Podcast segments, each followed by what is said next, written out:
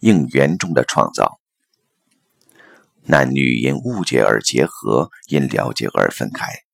大家都觉得这话有道理，却少有人仔细去体会话中的误解是误解了什么，了解又到底了解了哪些。许多时候，我们所谓的误解与了解，指的都是对所爱对象的认知。然而，这句话若只放在这个层次，就未免浅了些。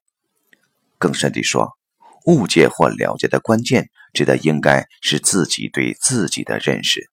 到底我们要的是什么？多数人对这其实并不那么清楚。生命学问中。了解自己是个最中心也最难解的课题。佛家讲众生的颠倒因于无明，无名何止是不解万物，无名更是对自己的不了知，就凭着一股莫名的本能而逐物。而人若真能明白了自己与物、境及他人该有的关系，故可了然。更甚的，那些先前必欲得到的。也才发觉与自己的生命原多不相应。唐代百丈怀海在人家问道：“何谓奇特事时，所回答的竟是“独坐大雄风”。这回答除是学人直取当下，只是朗然乾坤。说到人不与万法为侣，不依附万物外，独坐两字正是独坐自知。也一直对自我的掌握才是入道与否的关键。修行在一定意义下，正是一种趋向自知之明的锻炼。这样的观点放在爱情上更为适用。从初始的盲动转成最后的道别，许多人此时才体会到，我要的并不是这些。不过，就生命或禅的立场，这还不够。有心人应该可以再逼问一句：“我所要的真对我那么重要吗？乃至我真知道我要什么吗？”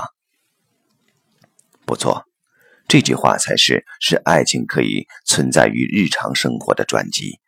想想，茫茫人海中，你又如何能找到你生命中应该要的？而真遇到了，他又一定会是你最好的选择吗？在这里，我们原有莫名的憧憬，这憧憬来自前期的生命，甚且是与生俱来，或佛家所言多生熏习的无名。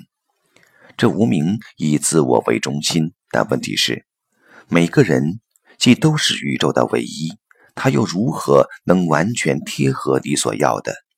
于是，对绝大多数的人来说，即便是茫茫人海中真碰到了自以为是的最好选择，最终总还是与预期有违。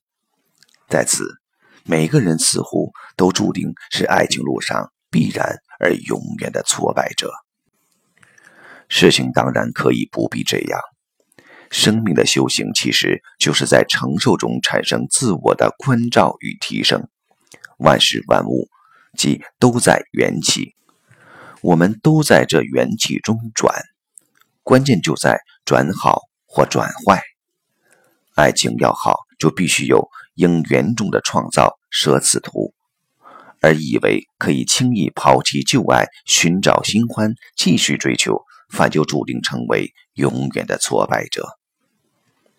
佛家所讲随缘做主的随缘，并非逐缘，而做主正在应缘中的创造。